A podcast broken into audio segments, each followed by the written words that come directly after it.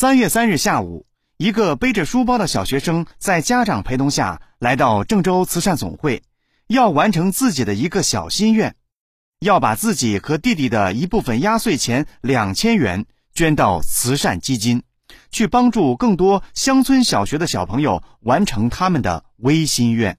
这位有爱的小学生是郑州市中原区淮河路小学的少先队员苗苗，寒假期间就和父母达成协议，要自己管理压岁钱。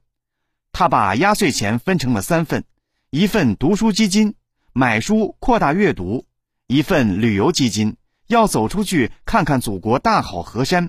还有一份就是要捐到慈善基金，帮助更多有需要的人。据悉。苗苗小朋友从小就经常跟着家长做志愿者，参与慈善公益活动，培养了他向善向美的爱心。这次专门选择三月初捐赠也是有特殊意义的。三月五日是学雷锋日，今年还是毛泽东主席老一辈革命为雷锋同志题词六十周年。